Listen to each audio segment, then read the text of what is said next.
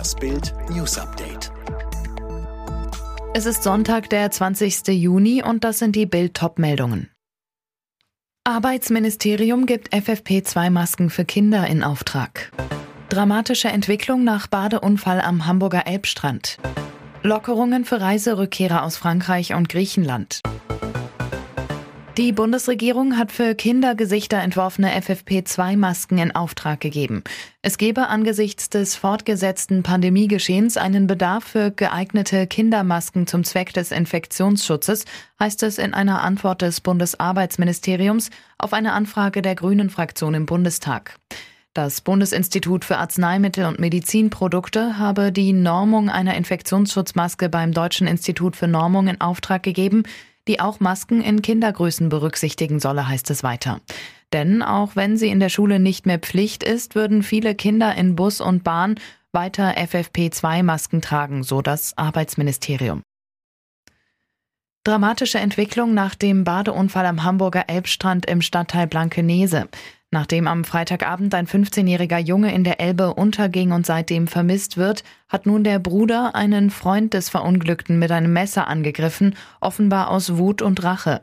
Der 15-jährige Freund wurde bei der Messerattacke im Stadtteil Harburg lebensgefährlich verletzt. Das Opfer war ebenfalls in den Badeunfall verwickelt, konnte aber gerettet werden. Mehrfach rammte der 19-jährige dem Jungen ein Messer in den Rücken. Der brach lebensgefährlich verletzt zusammen und musste mit einem Rettungswagen in ein Krankenhaus eingeliefert werden. Der 19-jährige wurde wenige Stunden später in einer Wohnung in Tatortnähe festgenommen. Er soll am Sonntag dem Haftrichter vorgeführt werden. Eine ganze Reihe von europäischen Ländern gilt seit heute nicht mehr als Corona-Risikogebiet. Damit werden die Corona-Auflagen für Reiserückkehrer etwa aus Frankreich und Griechenland gelockert. Namibia wurde dagegen zum Virus-Variantengebiet erklärt. Bei der Wiedereinreise gelten besonders strenge Regeln.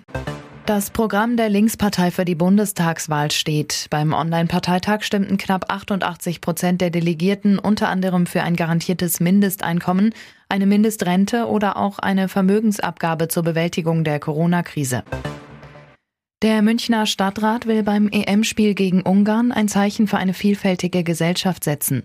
Sämtliche Fraktionen haben Bürgermeister Reiter gebeten, Regenbogenflaggen vor dem Rathaus zu hissen und bei der UEFA eine entsprechende Beleuchtung der Arena zu beantragen, berichtet die Süddeutsche. Der Hund von US-Präsident Joe Biden ist gestorben. Der Schäferhund Champ sei friedlich zu Hause eingeschlafen, teilte der US-Präsident gemeinsam mit seiner Frau mit. Champ war 13 Jahre an der Seite der Familie gewesen. Die ganze Familie habe ihn heiß und innig geliebt. Alle weiteren News und die neuesten Entwicklungen zu den Top-Themen gibt's jetzt und rund um die Uhr online auf Bild.de.